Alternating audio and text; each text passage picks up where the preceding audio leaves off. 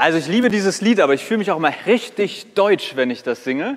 Weil immer, Herr, deine, ich will tanzen und ich sitze dann da so, ja, okay, Kopfwippen, nee, lieber nicht. Also, ähm, naja, ich liebe das Lied, aber ich erkenne meine eigene Begrenztheit in der körperlichen Bewegung. Mein Halleluja an Gott ist begrenzt darauf, dass ich sitze und mit dem Kopf nicke. Das Leben ist keine Quizshow. Das Leben ist keine Quizshow, aber wir haben im Leben auch andauernd Fragen, vor denen wir stehen. Wir entscheiden uns laufend. Also ihr habt euch entschieden, dass, wir heute, dass ihr heute hier seid. Und ganz oft treffen wir Entscheidungen und erst hinterher sagen wir, war eher gut oder schlecht. Also ich hoffe, dass ihr heute sagt, war eher gut als eher schlecht, dass ihr mich entschieden habt, zu dem Gottesdienst zu kommen. Vermutlich habt ihr was gegessen, bevor ihr hergekommen seid und habt euch entschieden, was frühstücke ich. Also bei mir ist jeden Tag wieder die Entscheidung, wie gesund oder ungesund ernähre ich mich. Und also ihr könnt euch ahnen, in welche Richtung es geht.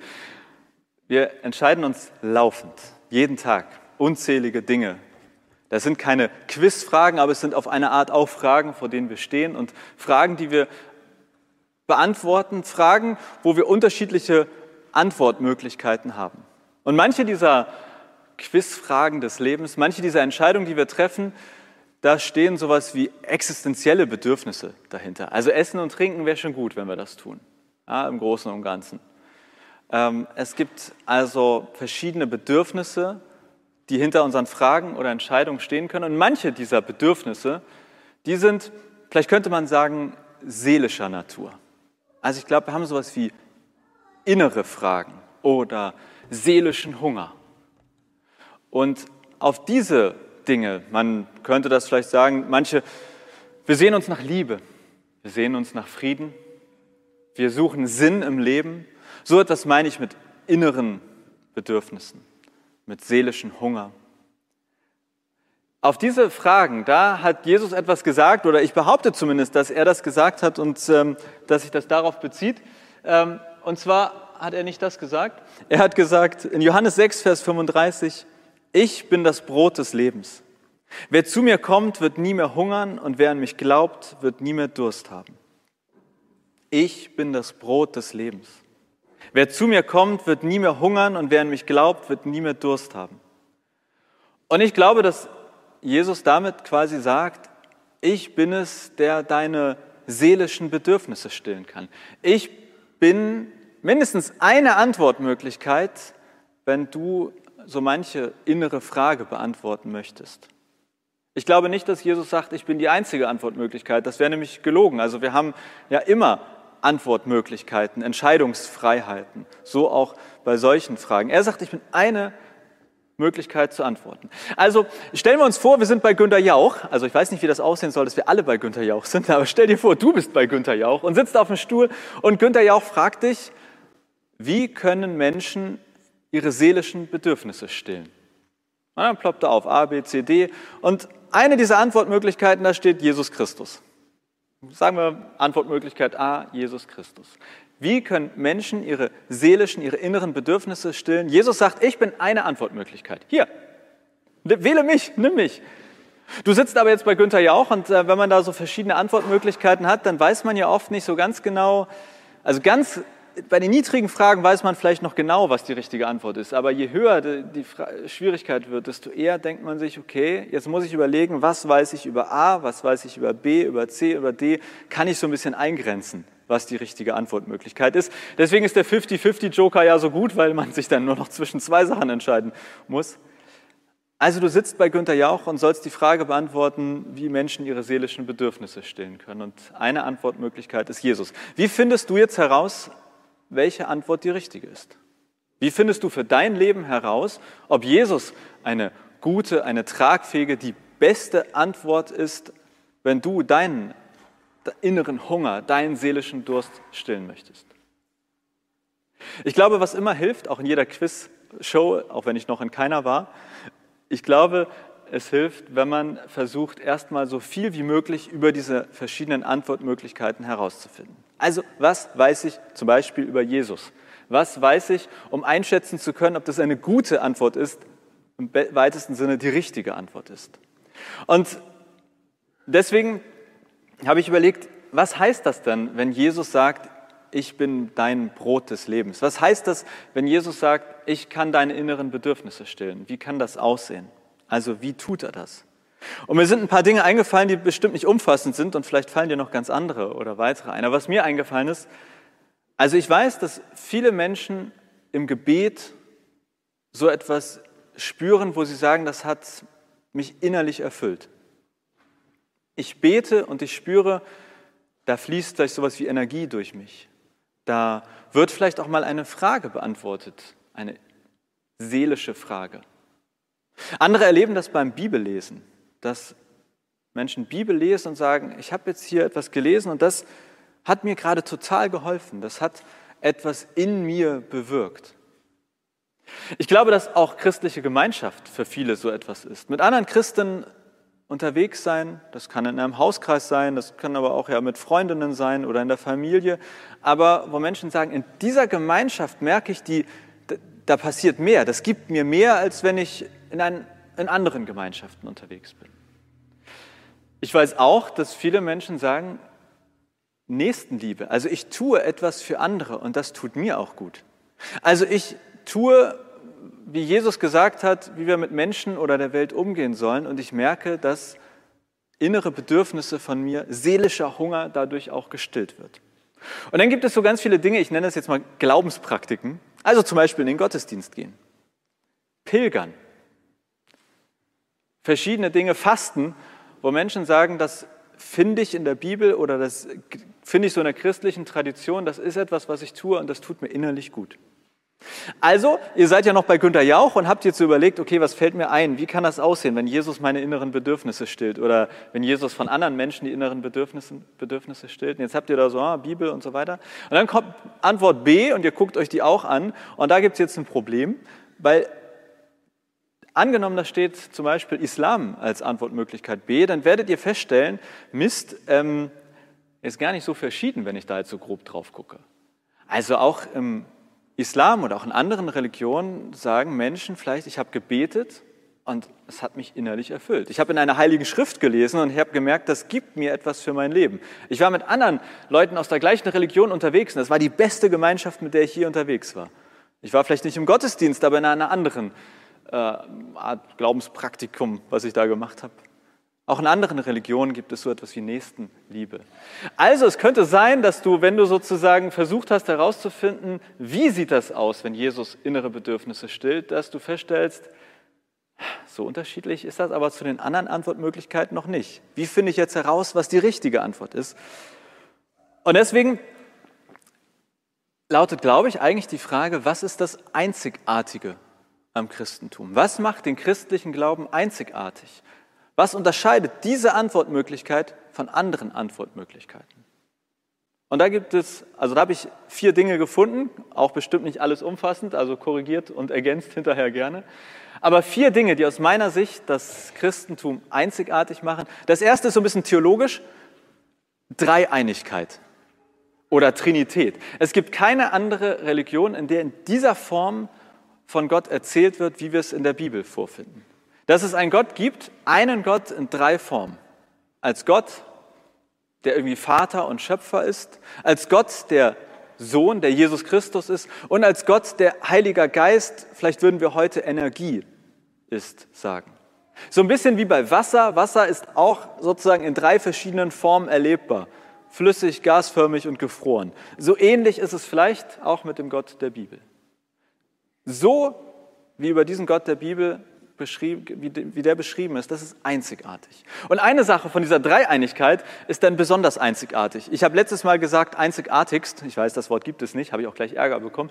Also die einzigartigste Sache am Christentum ist der Teil der Trinität, der Dreieinigkeit, in der es darum geht, dass Gott Mensch wurde. Dass er hier, dass Jesus voll und ganz Mensch war und gleichzeitig voll und ganz Gott. Das ist so ein bisschen, und so richtig vorstellen kann man sich das irgendwie nicht. Man kann es hören, aber es bleibt irgendwie mal ein bisschen schwer fassbar. Aber Gott wird Mensch, wird wirklich Mensch. Hat vielleicht auch Quizfragen beantwortet, hat sich auch entschieden, was esse ich heute Morgen, hat sich entschieden, übernehme ich hier den Job meines Vaters oder mache ich was anderes. Auch Jesus hat quasi genau das erlebt, was wir erlebt haben und damit Gott selbst. Das ist das Zweite, was einzigartig ist im christlichen Glauben. Und das Dritte, das bezieht sich dann darauf und hat auch mit ihm hier ganz viel zu tun, nämlich ist Tod und Auferstehung. Und meistens sagen wir, okay, Jesus ist gestorben und Jesus ist auferstanden. Und das Entscheidende ist aber, dass Gott gestorben und auferstanden ist. Das ist fast nicht vorstellbar, weil wenn wir sagen, dass Jesus am Kreuz gestorben ist, dann sagen wir in dem Moment, dass Gott selbst auch gestorben ist. Ein Gott, der stirbt, das gibt es eigentlich nicht. Das ist einzigartig. Ein Gott, der in diese Tiefen geht, wo für uns eigentlich alles vorbei ist. Es gibt für uns viele schlimme Dinge, viele schwere Dinge. Aber der Tod ist eigentlich immer das, wo für uns sozusagen alles endet, sei es als Vorstellungskraft, sei es als Hoffnung. Wenn der Tod kommt, dann wird es eigentlich immer ziemlich zappenduster bei uns. Und Gott selbst ist in diese Dunkelheit gegangen, ist in Jesus quasi in diesen dunklen Tunnel, der für uns keinen Ausweg hatte. Und ich stelle mir das so vor, da hat er drei Tage mit der Hacke irgendwie die Wand bearbeitet und nach drei Tagen bricht wieder Licht hervor. Und der Tunnel, da wo es für uns vielleicht wie ein Dead End, wie eine Sackgasse wirkte, da ist jetzt ein Weg. Das ist Tod und Auferstehung von Jesus. Und Auferstehung finden wir in anderen Religionen. Das ist nicht unbedingt das Einzigartige. Aber dass Gott selbst stirbt, dass Gott selbst den Tod besiegt, das ist einzigartig am Christentum. Also ein Gott in dreifacher Form, das Einzigartigste davon, dass Gott Mensch wird und dass dieser Mensch in Gottform in den Tod hineingeht. Das ist einzigartig am christlichen Glauben. Und dann noch das Letzte. Das Wort selber ist wieder so ein bisschen theologisch, aber Gnade. Ich glaube, dass die Form an Gnade, die wir im Christentum finden, einzigartig ist. Es gibt einen Spruch, im Englischen heißt er, Religion says do, Jesus says done. Auf Deutsch, Religion sagt tu etwas, Jesus sagt, es ist alles getan. Die letzten Worte von Jesus laut dem Johannesevangelium lauten, es ist alles vollbracht. Und darauf bezieht sich das, dass Jesus sagt, es ist alles getan. Und wir finden in vielen Religionen sowas wie Auferstehung, Erlösung, so etwas wie ein Himmel. Und es geht aber, soweit ich das überblicken kann, immer darum, dass am Ende des Tages der Mensch etwas tun muss. Manchmal geht es darum, dass der Mensch nichts tun muss, aber dieses Nichtstun ist häufig viel schwieriger als überhaupt etwas tun. Das ist schwer auszuhalten für manche Christen, aber ich verstehe die Bibel so. Jesus sagt, du musst wirklich nichts tun, wenn es um das Entscheidende geht, nämlich die Beziehung zwischen dir und Gott. Wenn es darum geht, dass du irgendwas tun musst, um Gott zu gefallen, dann habe ich alles getan. Alles, was du jemals tun hättest können, habe ich dort oben am Kreuz getan. Das ist etwas, was das Christentum einzigartig macht, dass Gott, der Gott der Bibel, alles für dich getan hat und du nichts tun musst. Auch das Nichtstun musst du nicht tun. Es ist alles getan. Jesus stirbt am Kreuz und sagt, es ist alles vollbracht. Jetzt kannst du zu mir kommen. Das sind die vier Dinge, die aus meiner Sicht das Christentum einzigartig machen. Du sitzt aber immer noch bei Günther Jauch, während ich hier so nett rede. Und Günther Jauch sagt, hör mal, also ich habe jetzt schon drei Werbepausen eingeschaltet. Wir haben zwölfmal das Publikum befragt. Irgendwann ist mal gut. Wir können nicht alle deine Geschwister oder deine Elternteile anrufen. Du musst dich jetzt mal entscheiden. In der Quizshow, irgendwann läuft die Zeit ab. Mal schneller und mal langsamer. Im Leben, aus meiner Sicht, nach meinem Verständnis, zum Glück nicht. Ich glaube, dass wenn es um diese eine Frage geht, nämlich wenn es um die Frage nach Gott geht, wenn es um die Frage geht, wer deine seelischen Bedürfnisse stillt, dass du alle Zeit der Welt hast, dich zu entscheiden. Dass du auch erst B wählen und dann wieder auf A switchen oder mal C ausprobieren, dann über D nach A ziehen darfst. Und ich stelle mir das so vor, dass, also wenn Jesus bei den meisten Kreuzen steht er ja so vor uns, mal leidender, mal ein bisschen freundlicher. Ich finde ihn hier eigentlich ganz freundlich. Ich stelle mir das mal so vor, dass, dass es ein Bild dafür ist, wie Gott uns erwartet, nämlich mit offenen Armen. Dass Gott sagt, komm in meine Arme. Es ist alles vollständig bezahlt, es ist alles erledigt. Du kannst in meine Arme kommen. Aber ich glaube, dass Jesus, das war nur am Kreuz schwer abbildbar, auch eine zweite Geste hat, nämlich quasi eine Hand, die er dir reicht. Eine Hand, die er jedem von uns jeden Tag wieder reicht und uns keine Quizfrage stellt, aber letztlich auch eine Frage, nämlich, willst du mit mir gehen? Ja, nein, vielleicht. Ein Jesus, der mit offenen Armen vor uns steht und sagt, hier, ich reiche dir meine Hand. Willst du mit mir gehen? Darf ich deine seelischen Bedürfnisse stillen? Ja, nein, vielleicht. Und wir treffen alle laufend Entscheidungen, andauernd. Und vielleicht ist heute ja ein Moment, ein Tag, um eine weitere Entscheidung zu treffen. Viele Entscheidungen treffen wir aus dem Bauch heraus und wir können sie zwar versuchen zu durchdenken, aber ganz oft, auch im Quiz, muss man sagen, okay, also ich bin mir nicht ganz sicher, ich tendiere zu A und ich gehe jetzt den mutigen Schritt und wähle A. Ich glaube, im Glauben ist es oft auch so. Wir können vieles versuchen zu zerdenken oder zu erdenken, aber es bleibt auch immer irgendwo so etwas wie ein kleiner mutiger Schritt. Ein kleines Ich gucke jetzt mal. Ich nehme mal die Hand von Jesus und sage, können wir uns auch vielleicht einigen und ich gucke mal, wie es wird? Und dann eigene Erfahrung machen. Ich weiß nicht, wie Jesus deine seelischen Bedürfnisse stillt. Ob das eine der Dinge sind, die ich aufgezählt habe oder was ganz anderes.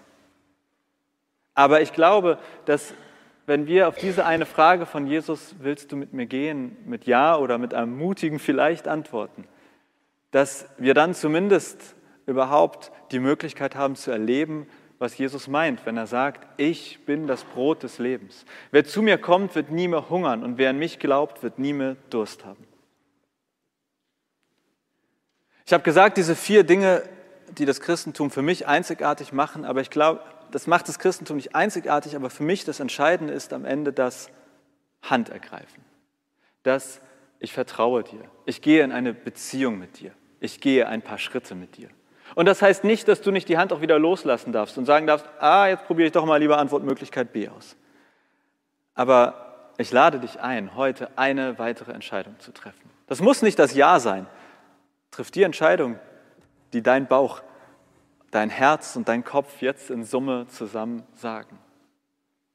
Und wenn du auf den Jesus da oben schaust, der mit offenen Armen, mit weit geöffneten Armen auf dich naja, herabschaut, zu dir rüberschaut, der aber auch die Hand nach vorne streckt und sagt, willst du mit mir gehen? Ja, nein, vielleicht. Und ich kann dir nichts versprechen. Ich kann dir nicht sagen, dass danach alles super wird. Das ist unseriös. Ich kann dir nur sagen, dass ich immer wieder, glaube ich, in meinem Leben Ja zu Gott gesagt habe. Immer wieder auch dann eine Zeit lang entweder auf vielleicht oder innerlich auf Nein geswitcht habe. Aber es lohnt sich immer wieder zu sagen, auch heute gehe ich diesen Schritt mit dir. Und ich habe es noch nicht einmal bereut, wenn ich Jesus mindestens ein mutiges vielleicht entgegengeworfen habe und mit ihm Schritte gegangen bin. Deswegen heute die Einladung an dich, wenn Jesus sagt, willst du mit mir gehen? Ja, nein, vielleicht. Bestenfalls mit einem Ja oder mit einem Vielleicht antworten, um zu erleben, was es heißt, wenn Jesus sagt, ich bin das Brot des Lebens.